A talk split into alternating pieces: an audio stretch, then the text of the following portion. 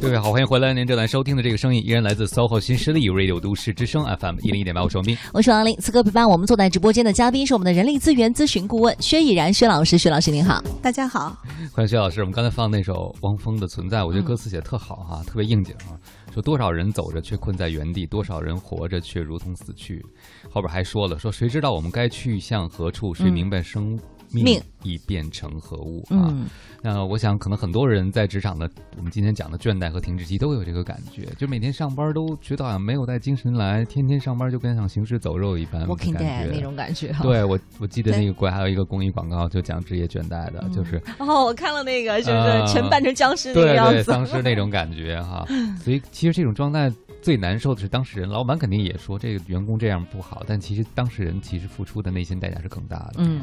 对，因为呃，我见过很多小伙伴嘛，然后我会发现职业倦怠期，或者说，如果我们把职业倦怠也分一个这个等级，就是可能有些人是一度，有些人二度，有些人三度哈。就假设是用一分到五分去评分的话，我会觉得那个职业倦怠感最强的有几个特点。第一个，嗯，越是在大组织平台越倦怠。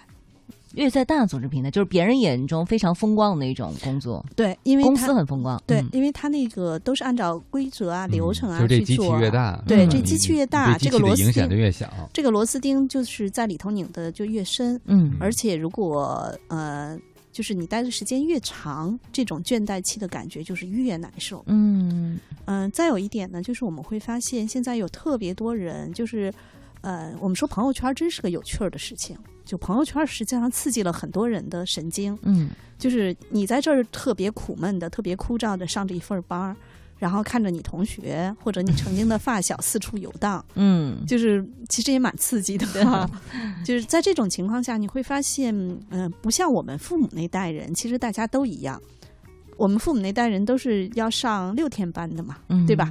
然后大家都是哎，家里孩子可能至少两个或者三个孩子，很忙很。其实也没有那么多时间去想我为什么活着，或者我的生活怎么样才能丰富多彩。职业规划更不可能，因为不用规划了，不用规划，就是一条路嘛，也没有日复一日这么一说啊。对，那就是你 就是日复一日了。嗯。但现在的小伙伴不一样，就是外头有那么多吸引他的东西，嗯，他也能看到。然后人家来一个说走就走的旅行，然后自己。到周一了，尤其这七天，今天才第三天哈，嗯，都要去上班，所以这种对比下会让我们感觉到更加的难受，嗯嗯，这是一个特点。第二个特点就是年轻人，就是过去我们可能说五年、七年会有这种倦怠的感觉。但是现在的年轻人可能一年两年就开始有了。对，其实我一直本来就觉得说，像职业这个啊倦怠啊或者停滞啊，是发生在比如说你工作了好几年之后。但是像我身边确实有些小朋友，可能工作了一年，尤其是在那种像您说的螺丝钉那种岗位的话，工作半年到一年以后，他就说啊，我觉得很没劲，我不知道我每天来干什么。我就看到其他的一些朋友在外面不停的跑，我觉得很羡慕。嗯，对。而且还有一点就是，很多人都说过这样一句话跟我说：“说薛老师，我看到。”比我年长五岁或者十岁的那些我的同事，嗯，我能知道五年后或者十年后我就是他们那个样子。嗯，所以不光是现在没劲，想到五年后依然没劲，所以就更没劲了。这心里觉得没劲儿，身上也会觉得没劲儿了，是不是？就整个人看起来就瘫在那边。嗯，对。但实际上还有一个在分塔上提过问的小伙伴，我觉得也蛮有意思。他跟我说：“依然老师，我在这个公司已经工作三年了，一直是在一个技术部门做内勤。”三年中，我没有任何的那个薪酬上没有什么变化，然后工作内容上也没有什么变化，我该怎么做职业规划？嗯，他问了我这么一个问题。实际上，我觉得可能很多小伙伴和他的这个境遇差不多相似。那我其实给他的回答其实也特别简单，就是，嗯，你要想清楚工作对你意味着什么，因为毕竟大多数的人在就是社会分工中，他可能都是一个螺丝钉，这个社会还是需要更多的螺丝钉。像我们刚才说的范启那样的人，一定是太少了。我觉得可能百分之一、百分之二到头了。那大多数的百分之五十以上的人，其实都是在螺丝钉。那你就要想一想，说你是不是一个能够接纳螺丝钉？嗯，如果你不能接纳螺丝钉的状态，那你就去想，你有什么资本不做螺丝钉？我觉得这个话说的有一点重，就你有什么选择权？嗯。那你比如说，当你在一个公司工作了三年，都是在做的内勤的工作，这三年中，你想没想过你积累什么？包括现在我们也会发现，有很多小伙伴因为这种焦虑，所以不停的在学习。但是我老说那种学习真的是有效的学习吗？嗯就是你可能觉得，我我就说现在有很多小伙伴，就是看起来很努力、很上进，在学习，天天在各种论坛、各种的这种微信的群里的公开课，包括一些免费的讲座，天天在听。听完之后呢，然后还是没有什么变化。所以我那天辅导的一个学员，他说了一句话，我觉得也蛮打动我的。他说：“你晚上学的东西，如果在第二天工作上能用上，这才是真正有价值的学习。”嗯，有实用性。我又想到了我们之前说的，好多小朋友可能都有自己的一个宝箱，就是把自己喜欢的东西放进去。可能现在很多职场人在学习和积累的时候，也是拿了一筐，哇，这挺好的，扔进去，这挺好，扔进去。嗯但是职场有一个特点，它不像小朋友啊，小朋友其实也有这个问题了。就比如说，有的时候小朋友之间会以物易物嘛，嗯，我给你个贴画，你给我个什么？至少我小时候还有换无花果、对 换零食。那就有一种可能，就是你置若珍宝的一个东西，你去交换的时候，发现在别人你要什么，我对这贴画不感兴趣，拿个别的东西来。嗯，就职场积累也是，就是你上课的时候你觉得挺好，状况况，然后你再去工作中或者你再去求职的时候，你拿出这筐，这都是宝贝，攒这么多年了，对，没人需要。嗯 对我前两天在一个群里头看到一个行家写一句话，我觉得他说他这话说的挺狠，但我觉得特到位。他写了四个字，他说想破折号死，嗯干破折号活。嗯嗯就是我们会说啊，包括我做很多小伙伴的职业发展的时候，我也跟他讲说，我今天跟你说的，你花这么多钱来约我，我跟你说的，你觉得有道理吧？他嗯，特有道理。嗯，我说但都是废话，嗯，因为你光想，对你不干，嗯什么都没用。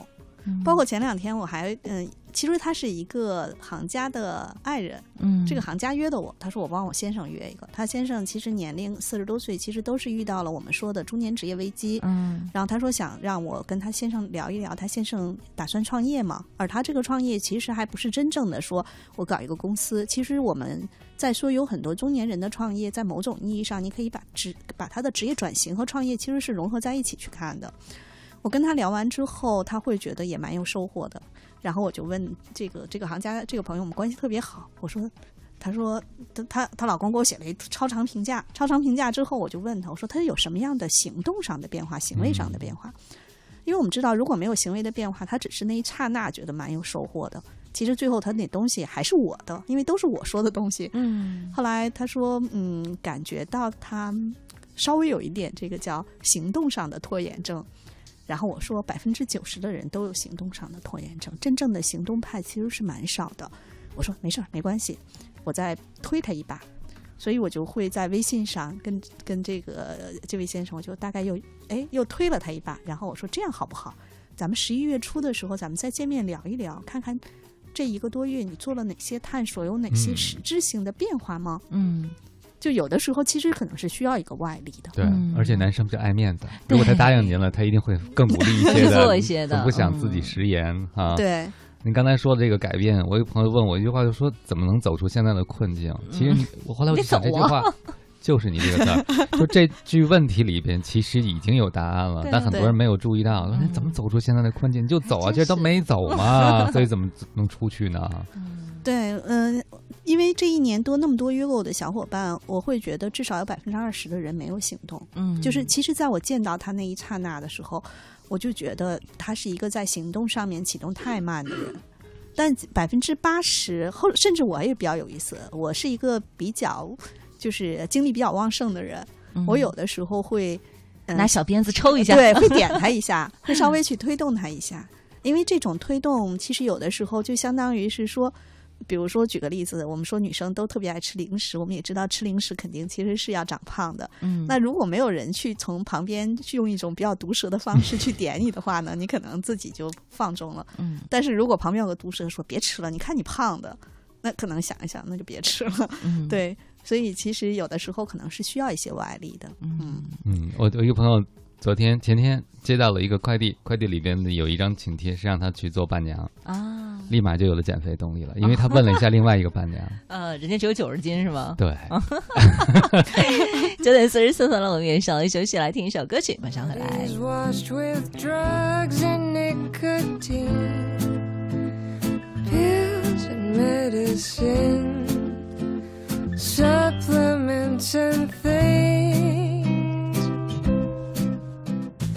people think you need some kind of remedy because you've been hurt.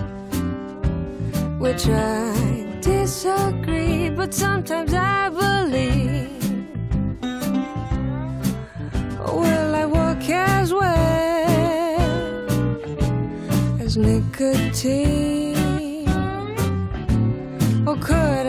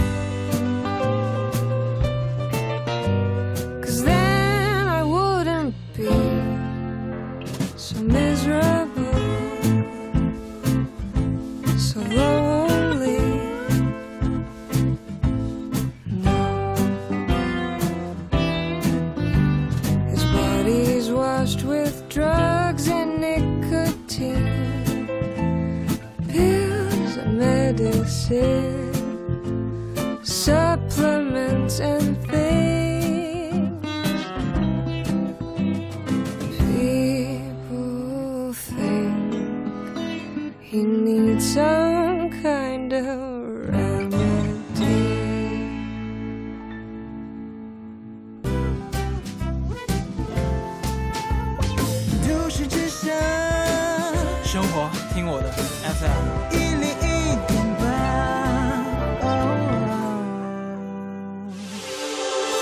是 U Radio 都市之声 FM 一零一点八，您现在正在收听的是 SOHO 新势力。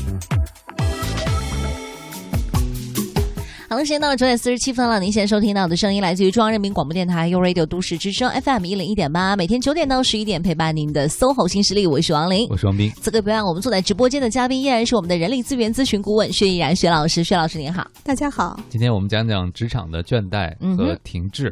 那有一位朋友问了个特别具体的问题，他说我在一家外资企业客户部工作，工作了三年，依旧是个小职员，所以我想也转个型吧。轻松体面的行政工作应该会有更大的发展前途，但是说起转型又没有具体的工作经验，而且好歹我即使是小职员，也是在一家有一定规模的外资企业，转的不好，岂不是追悔莫及吗？所以还在这个犹豫中。对，看到这个问题，我就觉得我笑了。我笑了的原因是，这个这个问题其实它有很强的代表性。嗯就是嗯、包括来找我谈转型的学员，我也会跟他说这样一个问题，就是你知道现在你对现状不满意，这个我能够理解。然后呢，你就臆想出来了一个方向，臆想出来，你用了“臆想”这个词儿。，对，臆想出来的一个方向。包括甚至有人问我说：“啊，老老师，我我觉得要不我去考个会计吧。”嗯我说你知道现在，我说你可以去问问啊，就是像呃嗯像什么某会计学校，我说那些都是什么人在考会计？考完了之后他们干嘛？拿了个会计证或者拿了一个初级，可能就是在那种代理记账的公司嗯干着很基础的活。我说嗯你以为会计是什么呢？你以为是你看的香港电视剧里的 CPA 或者是那种嗯 CFO 吗？嗯，就是啊，我我又毒舌了哈。不应该这样。对，实际上有很多时候是真的是，谈职业转型的时候，是他们就是自己没有去做一个最基本的调研，就臆想出来了一个方向，嗯而这个臆想出来的方向呢，又是他认为很好的。嗯然后这是其一，其二呢，他又想转呢，就是前怕狼后怕虎的。那我一般都会告他们用几个方式。第一个，你先去看一看，说我会去帮他挖掘，说你以往工作中你有什么亮点事件，我们用亮点事件来去抽离出来，你在某些方面是有比别人强的优势，这是第一个点。第二个点呢，是我会引导他去探索几种可能性，而不要坐在家里臆想出来一些方向和目标。嗯没有调查就没有发言权。嗯，所以根据您说的第一点，他应该去梳理一下，在过去有没有接近行政管理能力的一些工作上的亮内容点表现或亮点。嗯其实我看到行政管理这四个字，我就笑了。什就他对于行政管理这四个字是什么呢？公务员叫不叫行政管理？嗯嗯那我们在十字路口的协管叫不叫行政管理？还是说你在大公司里头做行政部的行政管理？这个东西完全是一个嗯所以他也有一个您刚才说的问题，就是他对会计的想法，可能是在比如四大的事务所里出入什么什么样的，穿成什么样，嗯所以他讲的行政管理可能也是那种嗯，在单位里能够别人的对穿的特别对笔挺的对对对，或者他甚至也想到的是，比如说我们说政府机关的，那你是不是去政府办公大那个大厅里头去看看？你坐在对面柜台里的那个人，他也叫行政管理啊，就是你要具象到你究竟想做什么，嗯而不要宽泛的在嗯家去臆想。因为他前面用了四个词来形容，叫呃四个字轻松体面。对，嗯，但凡做过行政管理的人都知道这四个字嗯，应该不存在吧？那是呃香港什么 TVB 里头可能会出现的。对在剧里，哎，我就发现好多人对于这种职业的幻想都是通过电影或者是电视剧出来的。我们知道电影、电视剧那个，包括前一段时间看《欢乐颂》，我就觉得他们应该找我这样的人参与到他们的编剧中。嗯嗯，所以为什么 开这是开个玩笑啊？是因为他们对于职场中有很多东西，实际上是要误导观众，的。就比如说最近有一个邓电影超那个啊，也 我知道，谁可以在直播的时候吃面条啊？谁可以让直播间直接敲玻璃啊？谁能直接冲进来就说话呀？谁能节目做一半我就跑出去谈恋爱呀？怎么可能啊？对，所以我就说，现在很多小伙伴都是被这些东西所引导着，然后去想很多职场中的事情。所以一般我都会建议他说，你不要去臆想，你可以去，你比如说我我感兴趣跟财务有关的事情没有问题，好，那你一定要找一个在这个领域中做过五年、十年或者三年、五年的人，你去问问他他的工作是什么样的。嗯，然后你再看看他的工作要求什么样的一些最基本的素质和能力，包括一些资格证书，你再去想你离那个有多远，然后再想你现在该做什么准备。所以基本上，我觉得就是你一定要把这个东西调查清楚了之后，你才会知道说你这个转型是不是能转过去，转过去之后是不是你想要的。以及你也不会觉得说，哎呀，那我现在失去了现在这个看起来还比较体面的外企的工作，呃，会不会是一个比较大的损失？就是一定要分析完之后再来做决定。嗯，我一个朋友就问，呃，另外一个人，就是这其实是别人给我的转述啊，就说一个年轻人找他说，问一下做他这个职业好不好，怎么怎么样。他们其实最后探讨的结果是变成了你究竟想过什么样的人生和生活。有的时候你只是通过某种职业诉求实现某种愿望，比如说可能有些朋友想坐在话筒这一边是想成为什么，有很多粉丝、很多听众喜欢你，啊然后你可以怎样怎样怎样，是吧？但实际上这是这种想要的生活，是不是第一个只有这一种实现方式？对第二个，它究竟是一种呃虚荣心的满足，还是你热爱这个职业，嗯还是你就想吃泡面，嗯你就享受在直直播间吃泡面的感觉？对，有时候就想隔着玻璃窗看看我们的实习生的小姑娘是不是很漂亮。对，还是要想清楚。我觉得有的时候，大多数时间我们是在想，哎，这份工作适不适合我？其实我们应该想想自己有什么，我到底能不能胜任这样的一份工作？这是很多人可能没有办法去逆向去想的。对嗯，好了，九点五十三分，我们稍微休息一下。王菲《梦中人》送给大家。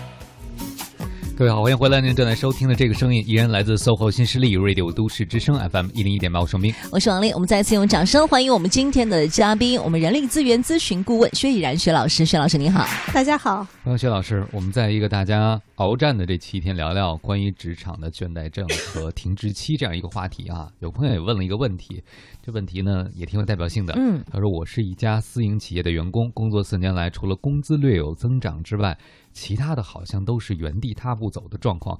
原来以为只要自己工作上勤恳、态度上、思想上进去，怎么都能晋升的。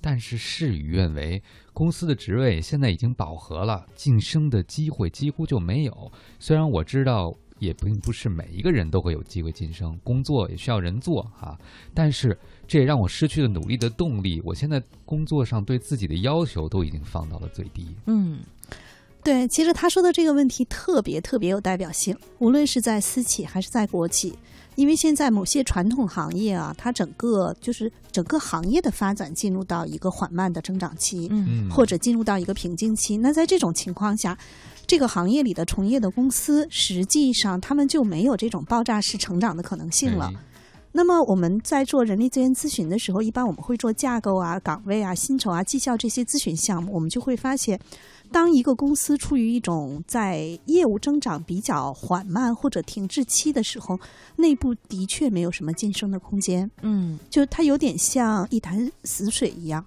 就是大家基本上可能还是这个体系在运转。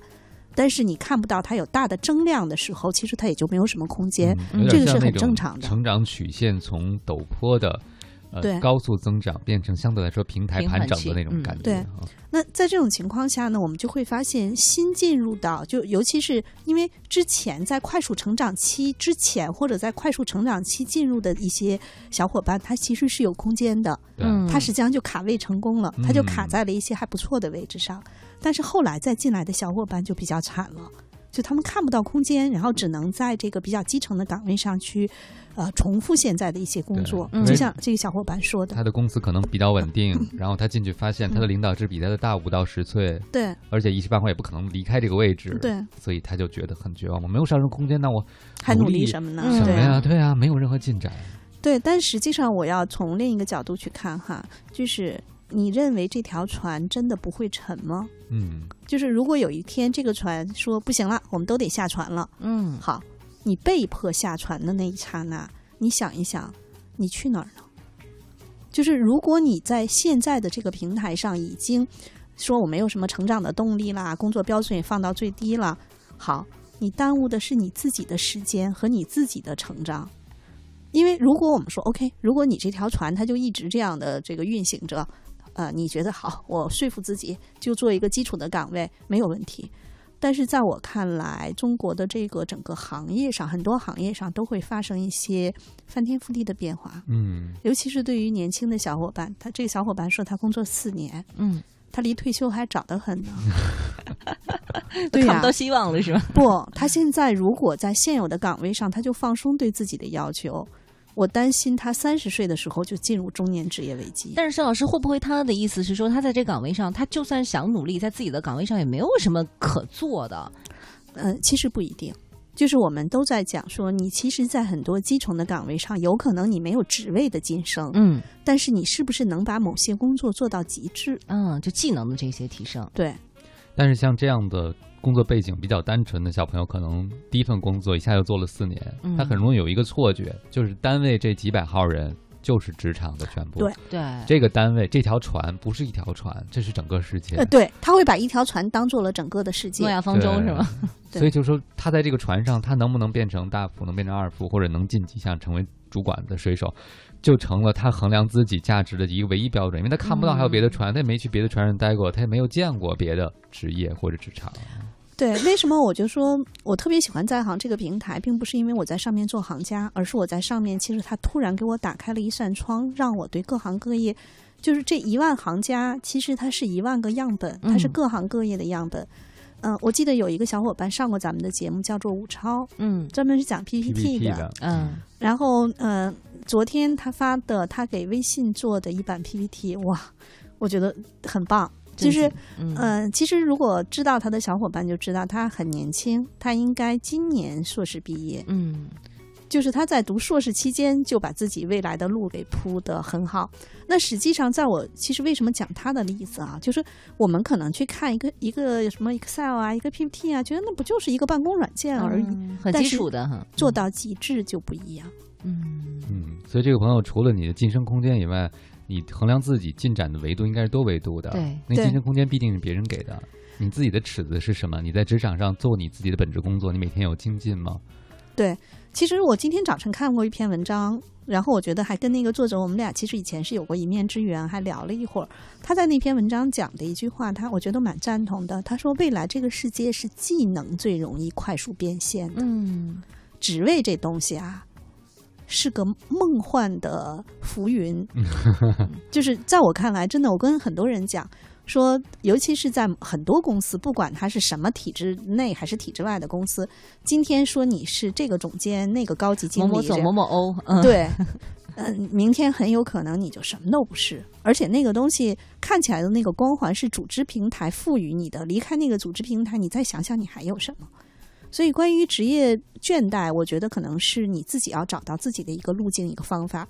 关于职业停滞，有很多时候，啊，不是说外界让你停滞，是你自己内在的主观是不是已经放弃了行动，或者放弃了成长的意愿。嗯所以其实当别人没有办法给你激励，特别是组织层面，可能就是个大机器，没有人注意到你的螺丝钉在做什么，对，你可能也没有办法再把自己的位置再靠前一点。这个时候自我激励就很重要。但我觉得最有效的自我激励就是你设定的美好生活是什么，嗯，你能为你自己未来做些什么。这朋友基本上已经觉得我的美好未来就是当什么领导，但既然实现不了，那我就觉得没有努力的必要。那我就混着。呗。对他可能其实就等于说，咱们打一个比喻哈，就是在一艘船上，他现在是船上里边给大家做菜的那个厨师，嗯你菜就是他就觉得说，那我菜做的再好，我也当不了船长啊。嗯，但是你可以下船，你直接去，比如说你去做一个米其林的什么三星大厨啊，或者一星大厨啊，你可以下了船再去其他的地方去走一走。但是关键是你要在这个地方把自己的厨艺先提升了。对，但就不要放弃自己。是有些人是倒过来想的，你看我做好了，没人夸我，我每次再偷工减料一点点儿，直到有一天有人投诉了，我再往前好一点点，但绝对不会往上走，我只会维持一个底线。嗯反正既然达到底线以后，也没有人挑我的毛病，也没人鼓励我。其实，嗯在生活中也好，在职场中也好，我经常说一句话，叫“占便宜就是最大的吃亏”。就是有很多人说，哎，反正我就挣这么点儿钱，那我就轻松干点儿呗，活呗对我就嗯能、能推就推点儿，或者说这事情我能够简单点儿应付就应付过去了。反正公司就给我这么点儿钱，他是在衡量说我一个月挣五千块钱，那我现在干的这个事情越少，我这五千块钱越值钱，对吧？嗯但实际上是什么呢？实际上是他占了小便宜，吃了大亏。我还会跟很多学员说这样一句话哈，当然很多公司的老板听到肯定会不太愿意。我说，你知道吗？你在公司里面做的所有的事情，都是公司在用资源给你买单，嗯，对吧？哪怕你做错了，老板把你骂一顿，其实也是公司用资源帮你积累了一个经验和教训。嗯但是很多小伙伴不会这样去思考，他们会觉得给我那么点钱，我为什么干那么多活儿？我觉得这个时候你可能就把自己成长的那种机会就给丧失掉了。嗯、前两天有一个小姑娘问我一个问题，我跟她聊完之后，我们电话沟通的。她说：“嗯，依然老师，我这个还有哪些方面的能力需要提升？然后或者我要再去学一个什么吗？”我就跟她讲了一个特别简单的道理，我说：“你现在的所有的成长都来源于你要去做的事情上，所以现阶段你要找到一个组织平台，它放手让你去做一些有挑战性的事情。”这个时候，你的能力自然就成长了。包括学习这件事情，我觉得学习很重要，爱学习也很重要，但是一定要知道自己为什么学。嗯我觉得有现在有很多人去追一些热点的学习，什么叫什么知识型 IP，然后我我这个事情我老是会多多少少有一点不一样的看法，因为我觉得有点像什么呢？就是你你在这个大海里面，你在这儿淘金，你会觉得哇，他成知识型 IP 了，那我也好好学习成为这样，然后你就追随他，对吧？嗯，追随了半天是什么呢？人家不仅淘了金，人家现在在这儿卖水呢，嗯人家卖水又挣了一笔，然后呢，你就一直在追随着这个事情，但实际上自己并没有做起来。所以我觉得千万不要被这些所谓的热点，包括还有人问我说，现在去直播平台做网红怎么样？我会我会跟他们讲说，如果你真的有某些方面特别有特长的地方，是可以走得通的。但是千万不要因为看到别人挣了钱，你也想去模仿，很多路是模仿不通的。嗯，当一件事儿已经成为热点的时候，往往意味着你在跟风，都可能不赶趟了。对，跟风就是给别人贡献流量。对，而且再加上，如果你还是行动力特别低的那种，光想先观望，再看个半天的，等你追上去的时候，那个东西说不定都已经完全黄了。十点十三分，我们还是先来听一首歌曲，马上回来。写给你我的光，都说给你，直到你那灿烂的光芒，轻轻地挂在遥远的天上。当你沉浸天空那条冰冷的银河。粼粼的波光够不够暖和你？当你想起那道源自于我的光芒，我依然愿意为你来歌唱。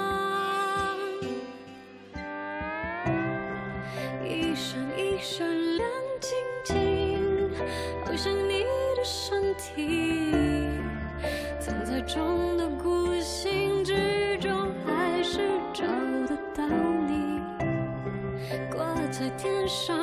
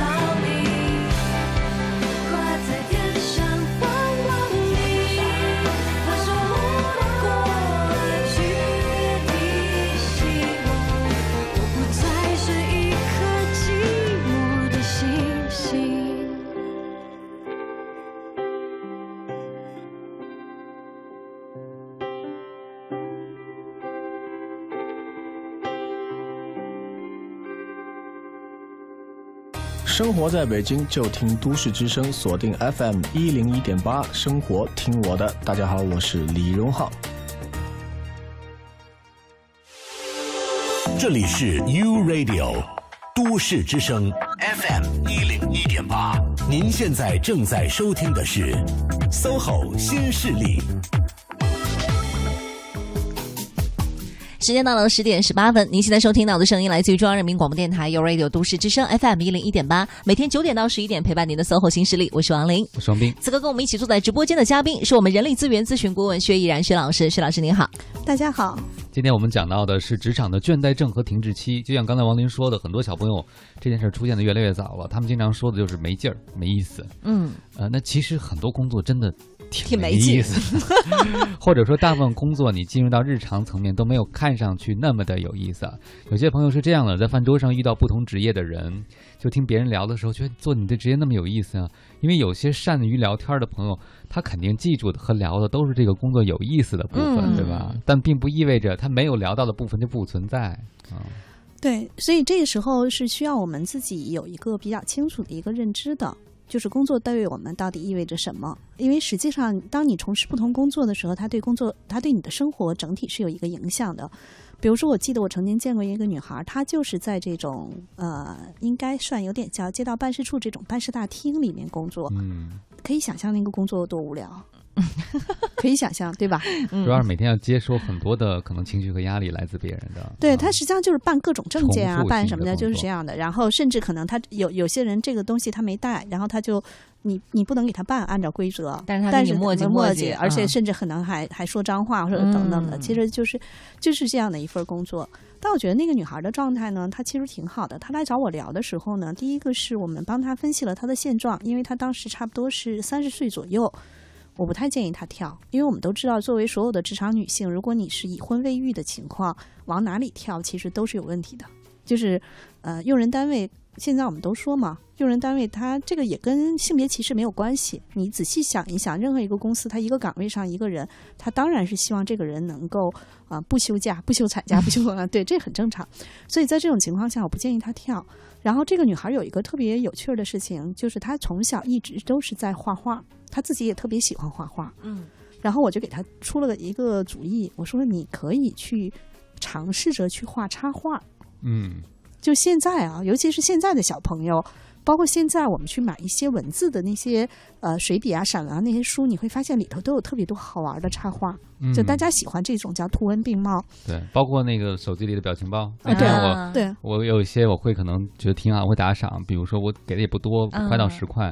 那天我打了一个五块钱的，有一套表情包，我看那里面有呃两万多人打赏了。哦，那乘一下，如果因为大概最低可能是两块还是五块，忘了，平均就算五块钱吧，嗯嗯都给算低了，那就得十万块了。对这表情包哈，嗯对我当时就跟他说：“我说如果你特别喜欢这个，你可以去画插画。然后呢，你还有一种方式呢，你就把你工作中遇到有趣儿的大爷大妈或者这些事儿哈，这些特别搞笑的事情你就用插画和这个这个文字的方式呢，你可以出一版这个类似于这种小漫画都可以。你哪怕现在，因为我觉得啊互联网时代的确给了很多人这种自主的空间，对，因为他现在，你比如说他说他跳槽，我会跟他说，我说你现在跳槽其实没有太多的选择，嗯你可能换了一个公司去做行政，其实它也是一个很重复的工作，也没有那么有趣儿。那你为什么不把自己最感兴趣的事情做成一个平行事业呢？嗯，那他可能这样的朋友就会说，哎，那我你说我画完了，我能出版吗？我画完了有人看吗？我画这个顶多不就是一业余爱好吗？嗯，怎么变现呢？能这变职业吗？嗯嗯，对，所以其实我后来给他讲了一个案例，就是说怎么样把自己的兴趣变现。嗯，另外一个女孩，她实际上是在一个大公司去做，呃，我我们知道做那个叫 ISO 九千认证的一个对嗯对接的工作。嗯对，其实他那个工作就是每年会有一些复检啊，会有一些准备资料啊，就其实也是一个挺流程的工流流程作挺性的工作。没劲的工作。对，也是一个挺没劲的工作。但这女孩呢，她就特别喜欢，她是一个特别偶然的机会去国外旅行的时候，对彩宝、彩色宝石感兴趣了。嗯，然后她去买裸石，然后自己去设计，然后找地方去做加嗯工。那他就把这个事情，先开始他是这个叫玩票的心理，就自己攒点钱去买一块儿买一个财宝。然后后来就会发现，他身边就会有一些朋友跟他说：“哎，你帮我代买一下，或者你嗯帮我设计一下。”那么慢慢的，他在圈子里有一些小的名气之后呢，他其实是可以收费的，嗯收一些百分之多少的一个佣金，因为大家是认可这种方式的。所以实际上，我觉得有很多事事情是你可以先用不挣钱的方式，让自己在这个领域中做成一个有一定代表性的人物，嗯，然后就有变现的可能性了。嗯，但是这个路可能对很多人来讲，第一个启动会有困难，嗯像您讲的，可能需要您给踢一脚。第二个就是坚持，特别是在还处于你个人爱好和被别人没有看到之间这段路的时候，嗯对很多人来讲，坚持就是个问题。他在想，我已经这么累了，我要坚持到今天为止都没有变现的这个可能性。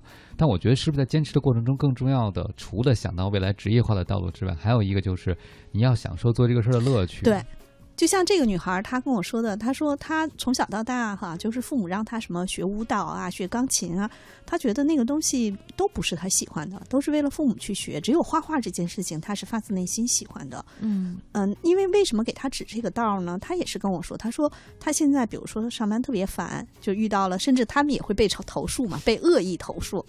她说特别烦的时候，她有的时候心情不好的时候，她就自己回家画画画，她就会觉得好像这人又活过来了。所以我觉得他蛮幸福的，他有一个自己的一技之长，而这个一技之长呢，又是自己喜欢并且擅长的。我觉得可以按照这样的方式去走。所以未来很多就是我们在工作中，像范启那样的小伙伴，我就说他可能是很少很少的一个比例，他能在工作中找到那种特别多的能够吸收很多东西，而且自己也很自得其乐的感觉。嗯大多数的人很有可能还是在我们说盖楼的这个砖一砖一瓦，他干的是这种非常具体的事务性的工作。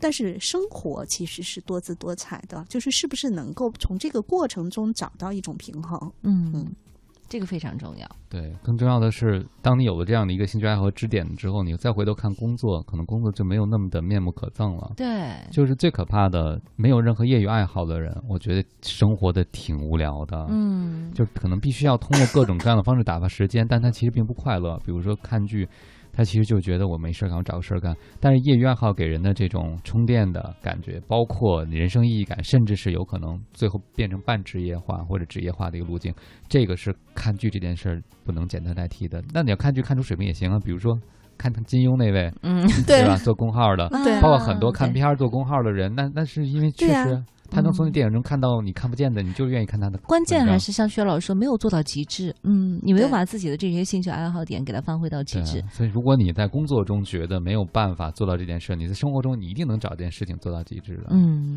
嗯，我就老说互联网时代特别好，就它给了嗯我们更多、呃你可以去发挥的空间，甚至未来变现的空间都是有的。特别多的机会，就包括有些人很喜欢化妆，你也可以画出极致来，你可以出教程啊，都可以。对呀、我记得前一段时间就是有一个女孩化妆，她画一半儿嘛，对，还有多做对比啊，做对比，对这些其实都是可以蛮有意思的。嗯。嗯嗯而且我总觉得人的精力啊，如果没有处使，一定会想出办法找点事儿的。嗯，可能是找点别的事儿，比如说你你和你的爱人和家人之间，因为你有事儿没处使嘛，可能 找个事儿是吧？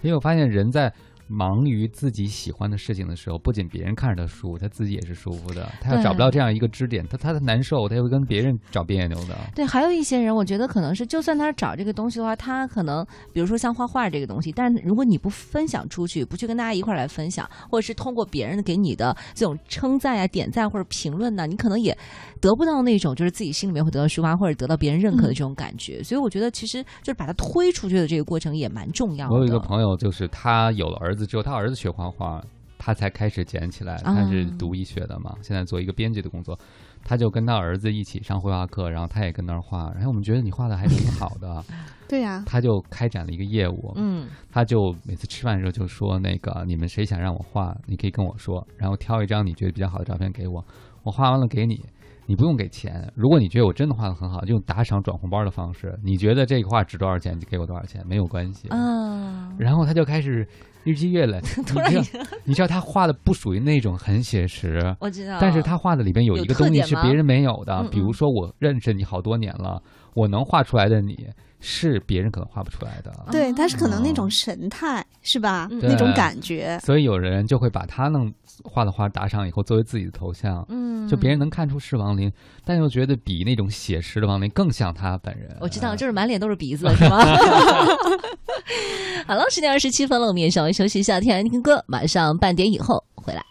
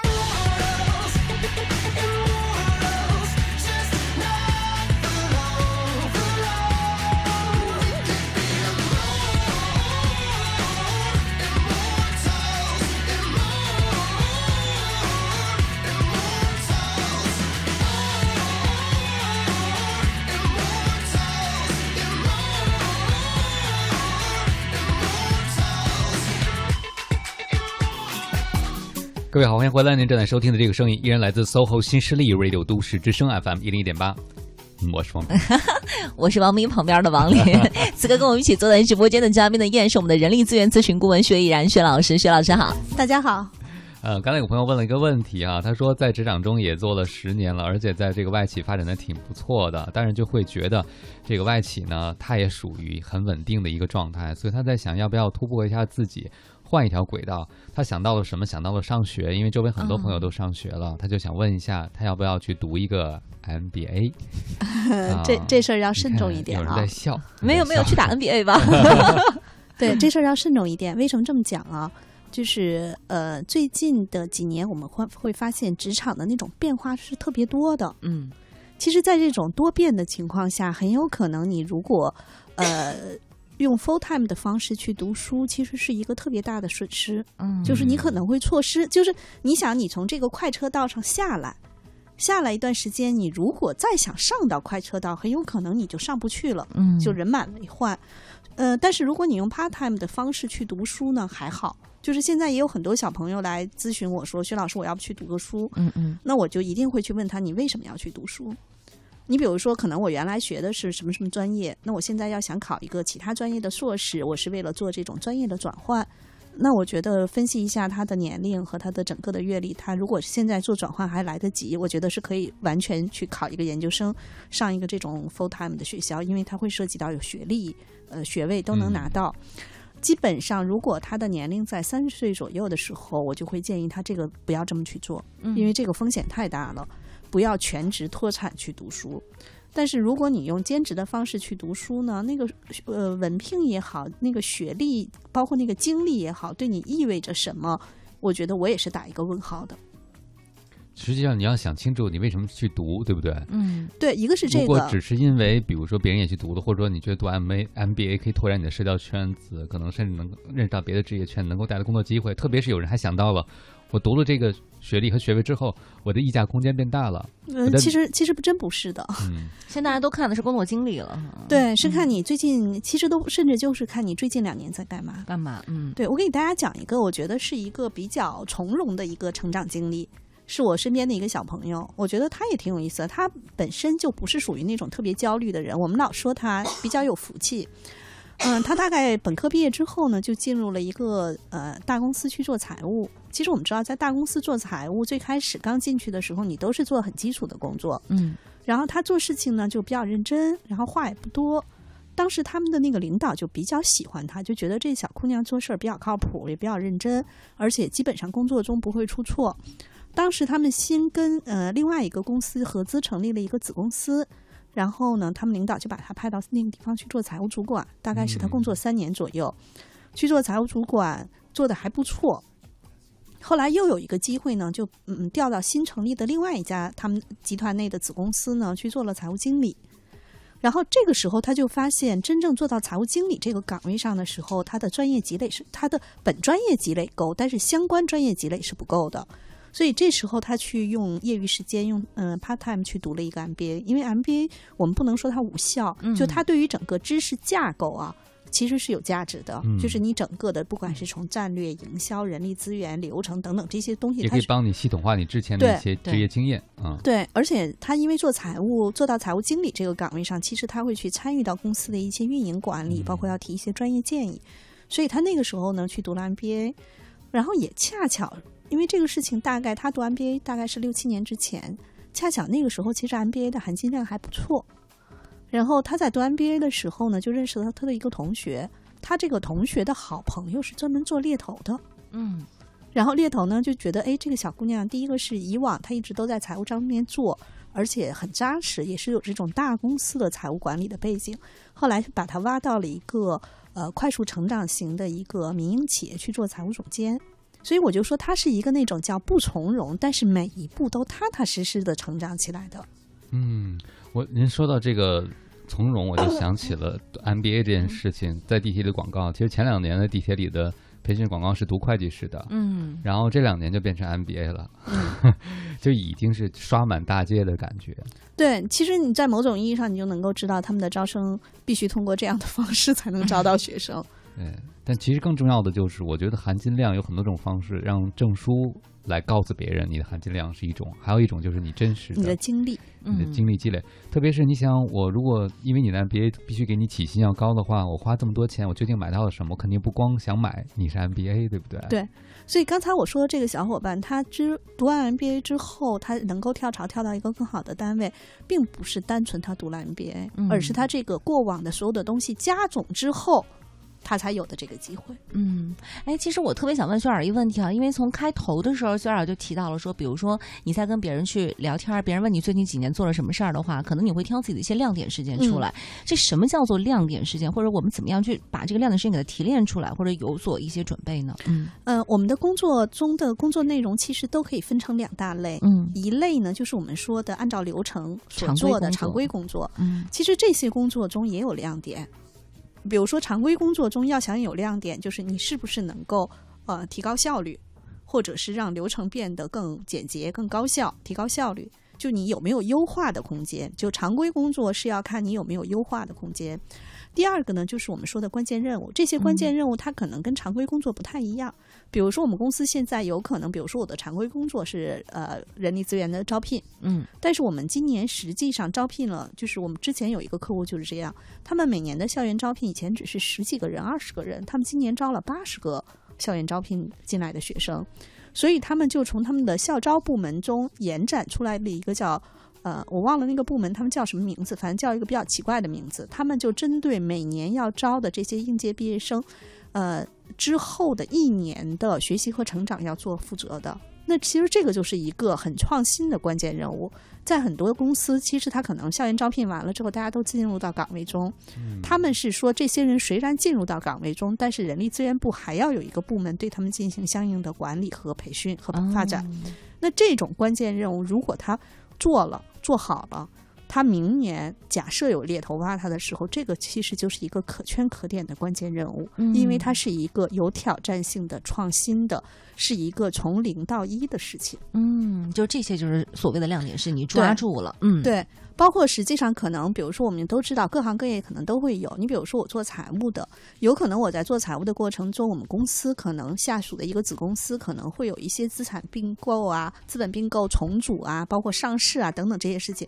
如果这个阶段我参与了这项工作，那我可能就会有很多积累。嗯，我觉得除了亮点之外，可能还有一个也是亮点的亮点，嗯就实际上你的工作量的累积。啊，工作量有些行业你做多少小时之后，人家大会会有个预估，你基本上就是熟手了。对，嗯这个事情往往是大家都忽略的。比如说，你能嗯计算出你今天做多少小时节目吗？那呃，我真，但是我有一个朋友特别神，我之前跟您说过，我有一同事，他每天的任务其实特简单，就是比如说我从三楼送到十七楼，送个袋子，就就其实特别简单，我就是嗯把播出带从三楼拿出来，然后放到十七楼去。然后你说他的工作总结要怎么去写？我们大多数人可能会写啊，我到今年的话，呃，完成了多少多少的工作量。他是怎么写的呢？他说，我从今年是什么，然后我所走的这个米数，按照绕着地球转的话，可以转到两圈儿半还是多少？就是具体的一共是走了多少多少步，可以绕地球两圈儿。嗯，就他是这样去量化的，所以大家都会觉得说，那年最佳员工是他。嗯 对，我我觉得很棒，就是说，你看，你如果要是万一找不到重大事件的话，嗯其实量的累积对很多职业来讲依然是让人有直观感受的。对，啊嗯，但是如果你再能辅以一点点亮色，比如说像那个，虽然我我就等于给它添油加醋了，我不仅绕地球走这么多圈儿，而且有一次，比如电梯坏了，因为我及时跑上去，所以避免了一次比如空播、播出误播或者播出事故，对不对？嗯就好像那天我我碰到一个写字儿的朋友，他的简历上特别逗，他就说他 他写那个书啊，累计出版的出版物的字数大概有几十万字啊。嗯，我觉得挺让人震惊的，因为考虑到他的年龄和年数，这个这一趴我给他打一个勾儿，我觉得挺好的，记住自己做了什么。嗯嗯，第二步呢，我就发现有问题了。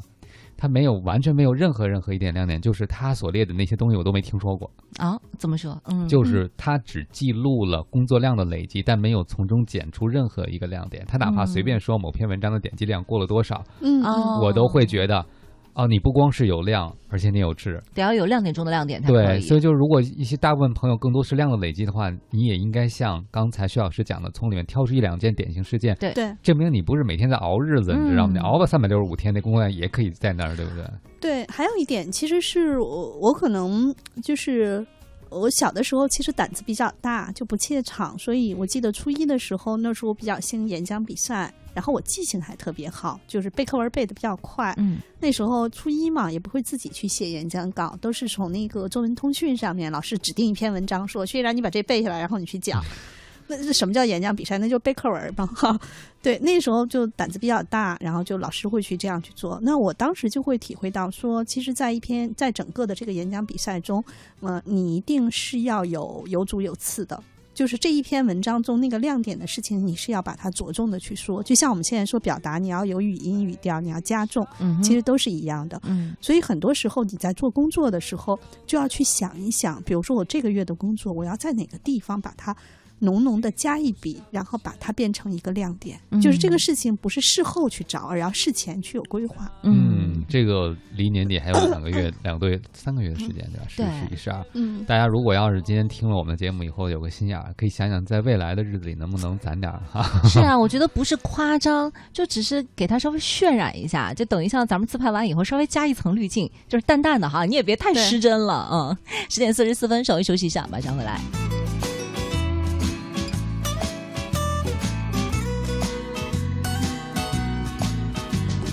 回头看从前，什么都不应该去计较，聚聚散散，我停在时间过得很快，已经十点四十七分了。您现在收听到的声音来自于中央人民广播电台，由 Radio 都市之声 FM 一零一点八，每天九点到十一点陪伴您的 SOHO 新势力，我是王琳我。是王斌，此刻跟我们坐在直播间的嘉宾依然是我们的人力资源咨询顾问薛毅然薛老师，薛老师好。大家好。我有一位朋友啊，他的这个虽然是创业公司，但他发现他们已经出现那些事业单位的症状了。已经开始倦怠了吗？对，就是发现大家被激励不起来了。以前他的激励方式，我之前在节目跟大家分享过，就请大家吃饭。嗯，就是跟大家团结在一起，就是说，来，我们呃这么工作这么晚加班了，我们吃个夜宵吧。嗯嗯，然后给大家买点什么小礼物，家里有什么他就从家里拿什么。有时候嗯他家里人都轮不上吃，他拿去给创业小伙伴吃。嗯但是就这样的方式，一段时间以后，大家后来他就听见有小伙伴在背后就说：“嗯，整这些吃有什么用啊？第一个想涨钱，第二个想多休息。”啊，他就觉得这些东西对我都没有都没有用，他就发现他在用什么方法，大家都处在那种非常困顿的倦怠的一个状态，他就挺困惑，该怎么去激励这些人嗯啊？，自己也着急。嗯对，其实无论是创业公司还是这种比较成熟稳定的公司，都会面临着到，其实我们这个话题应该叫员工激励。嗯员工激励虽然现在我们经常说有经济上的一些手段，比如说涨薪啊、发奖金啊、包括期权啊，这些都是经济上的。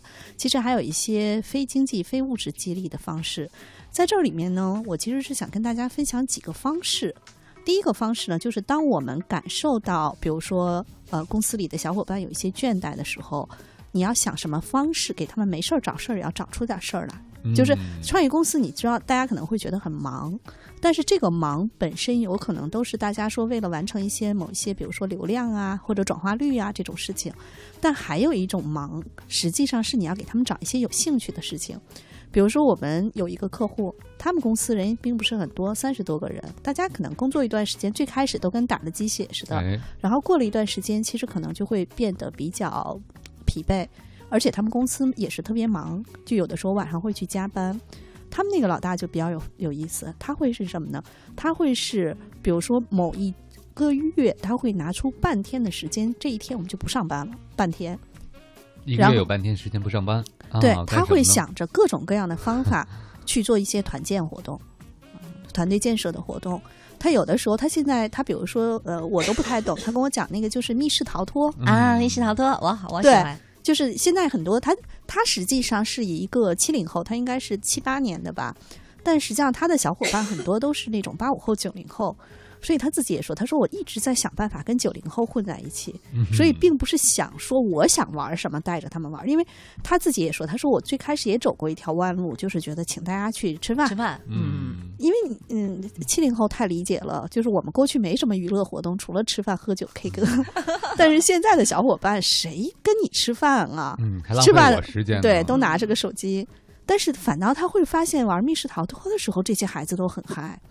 然后在这个过程中，反倒他们在玩密室逃脱之后再去吃饭，大家特嗨。然后吃饭的时候，那反倒还能把公司现在，比如说，哎，我们这个转化率上不去怎么办？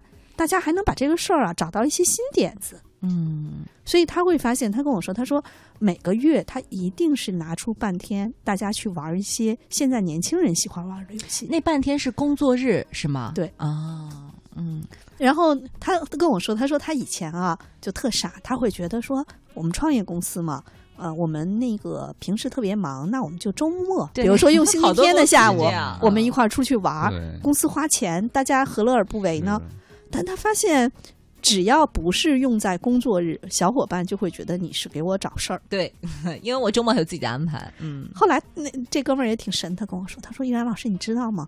我用了工作日，但工作不还在那儿呢吗？嗯，就是工作本身并不耽误。对嗯就是我比如说今天我用了一个这个礼拜四的下午，我们玩嗨了。”他会会发现，礼拜五大家无无怨无悔的在加班，嗯是因为礼拜四已经做了一次这种心理建设之后，大家都嗨了。嗯所以这是一些方式。还有呢，我见过一些传统企业，他们必须，因为你比如说，我们举个例子，客服，客服他其实就是接打电话，做一些客户的信息的记录，或者在网上去回复一些信息，这个工作很枯燥吧？那怎么办？他们其实就做很多叫技能大赛。嗯就是人实际上都是这种喜欢在游戏和竞赛中去去寻求一些比较有趣儿的。他们做技能大赛，他们做打字大赛，然后嗯收银员做点钞大赛，就他们会做很多这种类似于技能大赛的。提高中得到的快感。嗯其实他们并不是为了技能提升，他们其实嗯就是做活动，但是他们做的这个活动是跟他们相关的。然后呢，他们会做什么叫呃，他们他们的那个运动会不是我们传统意义上的运动会，趣味儿的那种。对，嗯也不是咱们说的那种趣味，就是它还会跟岗位有一些相关性。嗯让他们嗯在这种重复的、看似无聊的东西中找到某种乐趣。对，所以呃，我们也和他们做访谈的时候，他们也说过一个问题，就是说倦怠是人人都有的，嗯但是从组织层面是要去用一些方式干预这个倦怠的。就当你感觉到这个状态往下走的时候，你就得弄点东西往上给大家带一带。嗯对但是是这个带的方式应该是尊重大家，对，你要考虑到群体，你要考虑到这个群体的特点。对对你，因为你不想想他的需要，更多的就想我需要你激励你，员工只会觉得可能更抵触。对，哎，我突然想起一个案例，这个案例还蛮有意思的。那个我们知道，京东实际上它的特点是配送特别快，嗯，对吧？它这个是它自建物流配送特别快，然后呢，他们就会发现他们自己那个就是在整个物流这个线上面的很多岗位上都有一些能手。嗯那以前我们要是一般的公司，不就是说什么发一些奖金啊，或者什么？他们弄了一个就跟那个 TED 演讲似的，弄了个红、啊弄了个红毯。然后呢，让这些人走完红毯之后去讲，说我怎么把这工作干得又快又好。嗯，但是有这么一个仪式感是吧？对有这个仪式感嗯然后，所以就是，其实有的时候，他们还说了一个比较好玩的事情，就京东大学他们当时的那个校长去分享的，是说他们培训的时候，他们给基层小伙伴培训，他们说你们不是给我们培训，是我们开会呢。说怎么不是培训啊？说培训应该有茶点。啊哦，后来他们就把这个事情，就他们给所有基层小伙伴的培训申请了一个预算，就是一定要有茶点。嗯，所以你看，一定要考虑到这个群体他的需求再去做事情，因为资源是有限的。嗯如果你是考虑从你的角度去做的事情，有可能你花了资源，但是没起到作用。嗯，所以这个就是最后的时候给我们这个企业和高层的一些建议哈。嗯好了。因为时间的关系，十点五十五分了，今天我们就先聊到这儿了。嗯，如果大家正在职业倦怠期，不妨想想薛老师刚才说的话，停下来梳理一下自己。对啊如果你的员工正出现倦怠，不如想想怎么能够走进你的员工心里，这很重对要。嗯，好了，那今天节目到这儿就要先结束了，也代表我们的编辑万星，感谢大家的收听。稍后呢是怀强和金迪为您带来的《风尚 CBD》这首歌送给大家，方大同很不低调。